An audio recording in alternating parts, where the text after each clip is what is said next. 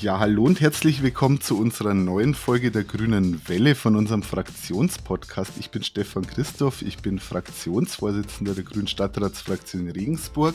Heute wollen wir uns über das Thema Asyl und die Situation von Geflüchteten in Regensburg unterhalten und ich habe dazu zwei sehr tolle Gäste hier mit mir im Aufnahmeraum, nämlich einmal Michael Buschheuer. Michael, du bist bei verschiedenen Organisationen in Regensburg aktiv vor allem kennt man CI, ähm, aber inzwischen doch auch Space Eye und das Projekt Second Life. Ähm, die setzen sich alle für ganz verschiedene Bereiche in der Geflüchtetenhilfe ein, von Seenotrettung, sage ich jetzt mal im ganz großen Kontext, bis zur Unterbringung von Geflüchteten in Regensburg. Hallo Michael. Hallo Stefan, ich grüße dich. Und wir haben auch noch die Angelika Frei mit dabei. Du bist schon ganz lange bei Campus Asyl aktiv, bei einer Organisation, die sich vor allem darum dreht, Begegnungen zwischen Geflüchteten und Menschen aus der Regensburger Stadtgesellschaft äh, zu schaffen. Hallo Geli. Hallo Stefan, danke für die Einladung.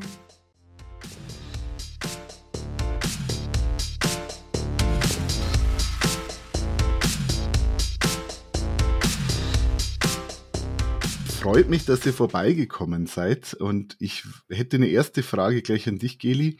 Wenn du jetzt jemanden vor dir hast, ich kenne Campus Asyl, aber wenn du jemanden vor dir hast, der noch nie von Campus Asyl gehört hat, wie würdest du der Person beschreiben, was ihr macht?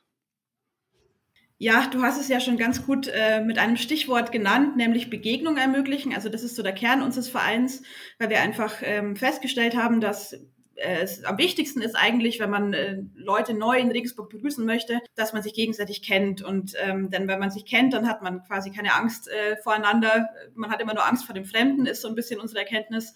Und wenn man sich kennt, dann äh, läuft alles gleich viel besser und dann kann Integration, die übrigens ja von beiden Seiten passieren soll, auch viel besser funktionieren. Und deswegen haben wir eine größere Zahl von Gruppen bei uns, die sich vor allem eben um diesen Begegnungsaspekt drehen, also zum Beispiel eine Theatergruppe oder Sportprojekte. Wir haben aber auch so ein paar Gruppen, die sich mehr so ums Thema Hilfe drehen, also eine Fahrradwerkstatt zum Beispiel oder eine Kleiderkammer im Ankerzentrum. Und dann gibt es noch so die äh, Bereiche Sprachförderung und Frauenförderung auch, also Unterstützung von geflüchteten Frauen. Aber schon unser Kern des Vereins ist einfach das ehrenamtliche gemeinsam Begegnungen mit Geflüchteten gestalten.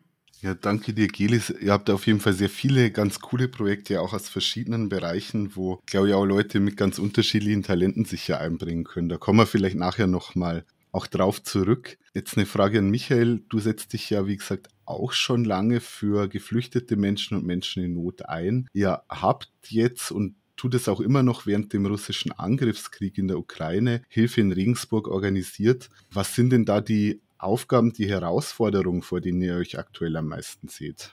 Also in dem Ukraine-Krieg äh, engagieren wir uns äh, tatsächlich sehr vielfältig. Wir äh, organisieren Evakuierung innerhalb der Ukraine.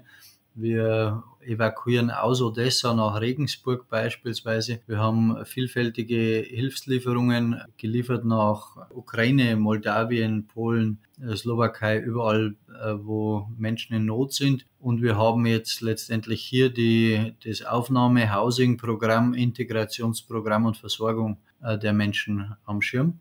Und die größte Herausforderung ist natürlich sozusagen kumulierend die Menschen hier, weil wir im Moment äh, jede Woche äh, sehr viele Menschen aus Odessa prophylaktisch evakuieren. Äh, Odessa steht eventuell vor einer sehr, sehr schwierigen Situation mit 900.000 Einwohnern und wir holen die besonders Schutzbedürftigen hierher oder unterstützen sie, dass sie sich trauen, sich zu evakuieren. Und das werden natürlich immer mehr. Aktuell gibt es in Regensburg und Umland so etwa 2.000, 3.000 äh, Ukrainer.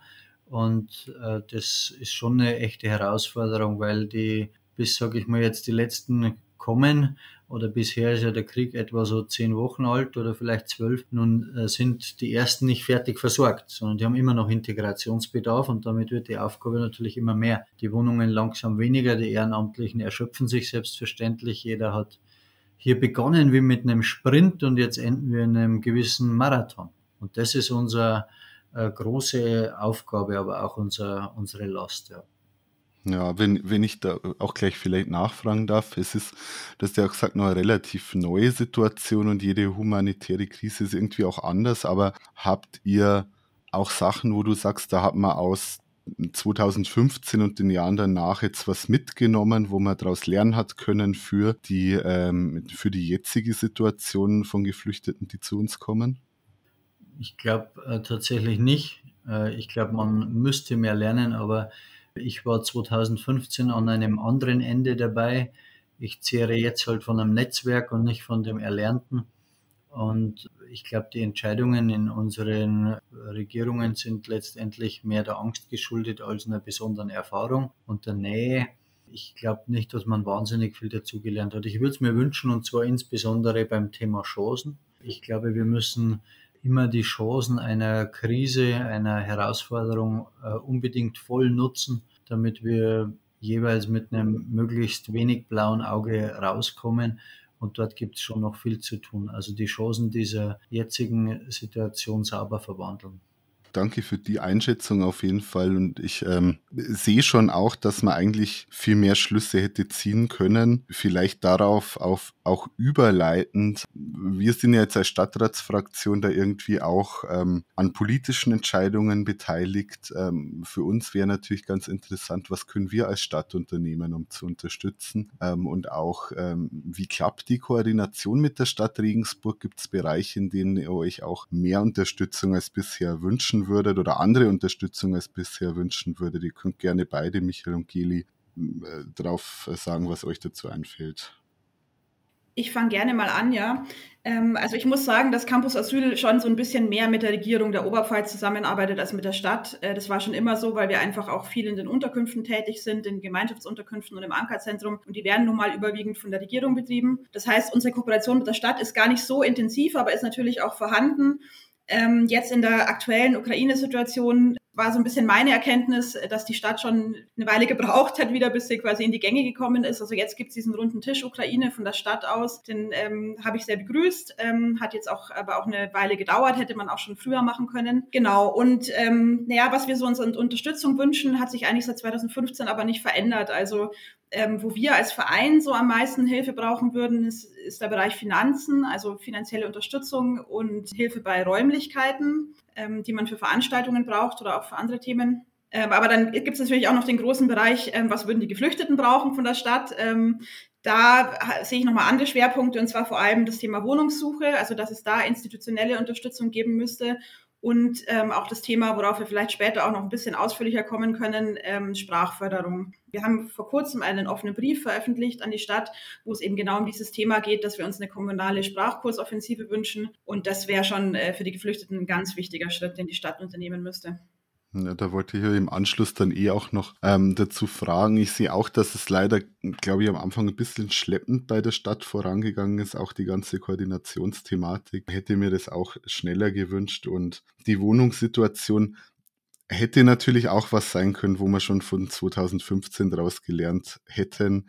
Das ist ja auch nichts, was jetzt erst in den letzten zwei Jahren äh, passiert wäre, dass wir einen angespannten Wohnungsmarkt in Regensburg haben. Aber äh, Thema Wohnen bist du ja dann quasi auch in deiner Unterstützung ein bisschen drin. Michael, was würdest du dir mehr von der Stadt wünschen oder wie läuft's gerade? Also ich äh, sehe das tatsächlich äh, sehr entspannt. Und zwar glaube ich, dass Regensburg sehr viel leistet als Stadt. Natürlich hat man immer mehr Wünsche. Das ist ja klar, wenn man jetzt in so einem Thema sich einsetzt, dann würde man immer auch gerne das Fünffache haben von allem. Aber ich sehe schon, äh, dass jetzt die Verwaltungen beispielsweise, äh, die haben ja praktisch nur die Last und die haben im Moment sicher mit den ukrainischen Gästen so viel äh, Aufgabe wie mit allen Regensburgern zusammen. Und äh, das funktioniert so gesehen eigentlich relativ gut. Wer sich jetzt äh, wünscht, dass äh, 4 Millionen, 5 Millionen Flüchtlinge hierher kommen und also nach Europa kommen, sozusagen aus der Ukraine heraus, und es läuft reibungslos, das ist utopisch. Äh, hier in Regensburg musste noch kein Ukrainer auf der Straße schlafen, glaube ich. Das sind eben, wie gesagt, etwa 3000 auf 150.000 Einwohner, das ist richtig viel. Und äh, wir sind schon ziemlich glücklich, wenn man uns leicht unterstützt und nicht behindert. Und das ist gar nicht so selbstverständlich. Es gibt, äh, wir, wir haben ja zum Beispiel diesen Wohnungsmarkt, äh, wo wir jetzt über 700 oder wahrscheinlich eher schon über 800 Menschen aktiv in Wohnung gebracht haben. Und in anderen Städten oder Landkreisen ist das gar nicht möglich. weil die wollen die Leute sozusagen platt verwalten. Und da sind wir ganz schön dankbar, dass wir hier überhaupt agieren dürfen, auch in Zusammenarbeit mit der Stadt, auch in Zusammenarbeit eben mit der Regierung. Wir haben jetzt 24 Busse evakuiert, mussten noch keine Menschen äh, in die Obhut der, der städtischen äh, Clermont-Ferrand-Halle geben oder so, aber schon auch mal ans Ankerzentrum. Und da ist die, die Zusammenarbeit gut und hervorragend. Ich ich sehe immer Bedarf nach oben, aber ich bin eigentlich ziemlich glücklich, wenn alles, was Migration und, und äh, Flucht betreffen würde, so gut laufen würde wie in der Ukraine-Geschichte, dann äh, wären wir, dann wären wir gesegnet, oder? Danke für die Einordnung auf jeden Fall auch. Also ich glaube auch, es läuft schon vergleichsweise gut. Ich glaube auch im Vergleich mit anderen Kommunen wahrscheinlich das schon, aber Luft nach oben gibt es natürlich. Ich glaube, es läuft halt auch vergleichsweise gut, weil in Regensburg tatsächlich relativ viel über die Zivilgesellschaft läuft. Also jetzt über eure äh, beiden Initiativen halt vor allem auch als vielleicht mit die größten, die, die in Regensburg was zu dem Thema machen. Ich würde jetzt gerne nochmal auf das, was Geli vorhin schon kurz angesprochen hat, zurückkommen, auf den offenen Brief. Den habt ihr ja mit verschiedenen Organisationen an die OB und den Stadtrat geschickt. Da hatten wir als grüne Fraktion auch unterzeichnet. Es geht um das Thema Sprachkurse. Vielleicht kannst du es nochmal in zwei, drei Sätzen näher ausführen, was ihr euch auch genau wünscht und um was es, ähm, um was es eigentlich geht für die, die den Brief noch nicht gelesen haben. Gerne. Also es geht um das Thema, dass ähm, Menschen, die nach Deutschland kommen, natürlich Deutsch lernen müssen und das tun sie meistens in Integrationssprachkursen und sehr viele Leute haben aber keinen Zugang zu diesen Kursen und es sind zum einen Menschen, die noch im Asylverfahren sind und zum anderen Menschen, die eine Duldung erhalten haben. Beide sehr, sehr große Gruppen an Menschen. Also das Asylverfahren dauert ja bei bestimmten äh, Nationalitäten sehr lange, zum Teil jahrelang und äh, es halten auch sehr, sehr viele Leute Duldungen und sind dann auch jahrelang in Deutschland. Zum Teil werden sie auch für immer in Deutschland bleiben, wenn man es realistisch betrachtet. Und diese beiden Gruppen erhalten quasi keinen ähm, Zugang zu regulären Sprachkursen jetzt im Moment, ähm, was natürlich viele Probleme mit sich bringt. Zum einen für die Menschen selber, die dadurch keine Selbstständigkeit haben, die dadurch keine Jobs finden oder zumindest keine guten Jobs, was natürlich aber auch eine Belastung bringt für die Stadt und für die ähm, Kommune und so. Also man muss natürlich irgendwie Geld für Dolmetscher investieren, die Beratungsstellen sind belastet, die Behörden sind belastet, aber natürlich ähm, dann auch die weiterführenden Probleme, wie dass diese Leute halt dann auch dauerhaft Sozialleistungen erhalten. Und ähm, es gibt Kommunen, die das anders lösen, zum Beispiel München und Nürnberg, die haben beide Modelle, wo Sprachkurse ab dem ersten Tag zur Verfügung gestellt werden. Ähm, das heißt, egal welches, ähm, welchen Status man hat, welche Aussichten auf ein positiv beschiedenes Asylverfahren, man erhält sofort Sprachkurse. Und das ist eben das, was wir uns auch für Regensburg wünschen ähm, und wo wir diesen offenen Brief verfasst haben, den, glaube ich, 28 äh, Gruppen und Organisationen im Moment unterschrieben haben und wo wir einfach die Stadt darum bitten, ähm, sich sehr darum zu bemühen oder nochmal zu prüfen, ob es nicht in Regensburg auch diese Möglichkeit gäbe, einfach pauschal für jeden, der neu in Regensburg ankommt, ähm, sofort einen Sprachkurs zu ermöglichen. Danke. Wir halten es auch für ein wichtiges Anliegen und wir werden das auch weiter verfolgen. Ich hoffe, dass sich da am Ende auch eine Lösung finden lässt. Das wird jetzt sicher auf Basis des Briefs auch weiter diskutiert werden und dann, ähm, dann gucken wir mal, aber da bleiben wir gerne auch von Stadtratsseite ähm, dran. Jetzt möchte ich äh, quasi mal ein bisschen andersrum fragen ähm, und was vielleicht auch viele, die zuhören, interessiert. Ähm, ihr helft viel, aber wie kann man denn euch eigentlich helfen, also euch und euren Organisationen helfen, euch unterstützen? Was habt ihr für Bedarfe für Leute, die uns jetzt vielleicht gerade zuhören und sagen, ha, ich hätte Zeit oder ha, ich hätte Geld oder ich hätte, was weiß auch ich, äh, was ihr vielleicht gerade aktuell brauchen könntet? Gili und Michael, äh, erzählt gerne kurz. Ich fange gerne wieder an. Ähm, also was uns als Verein am meisten hilft, sind Ehrenamtliche tatsächlich, die ähm, Lust haben mitzuarbeiten. Allerdings sind wir auf der Suche nach langfristigem Ehrenamt. Also wir haben nicht wirklich den Bedarf an Leuten, die mal für einen Tag oder ein Wochenende einspringen, sondern wir wollen Leute, die sich mindestens mehrere Monate bei uns engagieren. Vor allem eben einfach deswegen, weil es ja um Begegnung geht bei uns und weil die Geflüchteten zu unseren Gruppen und Projekten auch kommen, um Netzwerke zu knüpfen, um Leute kennenzulernen, um Sozialkontakte einfach aufzubauen. Und äh, das kann man nicht, wenn jemand nur einen Tag mal vorbeischaut. Insofern wünschen wir uns langfristiges Engagement. Wenn man das nicht leisten kann, freuen wir uns immer auch über Geld. Auch das ist immer knapp. Und ähm, ansonsten gibt es auch noch so ein paar Sachspendenmöglichkeiten, die, wir haben. Also äh, Laptops und Männerkleidung sind zum Beispiel immer begehrt. Aber im Endeffekt ist es dann doch so, dass man mit Geldspenden immer am meisten ausrichten kann, weil man einfach dann ja auch Teile für Laptops oder so mal schnell selber kaufen kann und nicht auf Spenden warten muss. Also insofern ähm, sind Geldspenden auch immer sehr, sehr willkommen. Ja, bei uns ist es durchaus ähnlich. Äh, letztendlich Geld, Ware oder Zeit. Und Zeit ist natürlich das Wertvollste, muss man ganz klar sagen. Was wir brauchen, sind vor allem neue Leute. Also alle Verbände und alle ehrenamtlichen Organisationen haben im Moment eine Riesenlast zu tragen, was ich übrigens sehr begrüße. Ich finde es wundervoll, wenn sich eine Gesellschaft so extrem einbringt, aber auch das könnte man aus 2015 lernen dass die empathischen Menschen äh, irgendwann alle an ihre Grenze kommen, äh, bringen sich wahnsinnig ein und irgendwann bleibt äh, irgendwo eine Kapitulation und eine Frust, ein Frust übrig. Und um dem vorzubeugen, ist es erforderlich, dass mehr Menschen in der Gesellschaft den Hintern von der Couch heben. Und damit meine ich nicht die, die einfach das nicht wollen oder die da wirklich keine Berührung haben, sondern die, die so ein bisschen zögerlich sind und die denken, ja, ich könnte schon, aber ich weiß nicht wie. Ja, komm, dann setz dich an den Rechner äh, find's raus, google mal was, ruf mal an, geh mal hin, äh, die sowieso eine Tendenz dazu haben, die bräuchte man schon, dass die äh, unterstützen. Und da gibt's wirklich so viele Tätigkeitsfelder, jeder dort, wo er kann. Der eine, die eine kann am Rechner sitzen, der andere vielleicht LKW fahren, wie auch immer.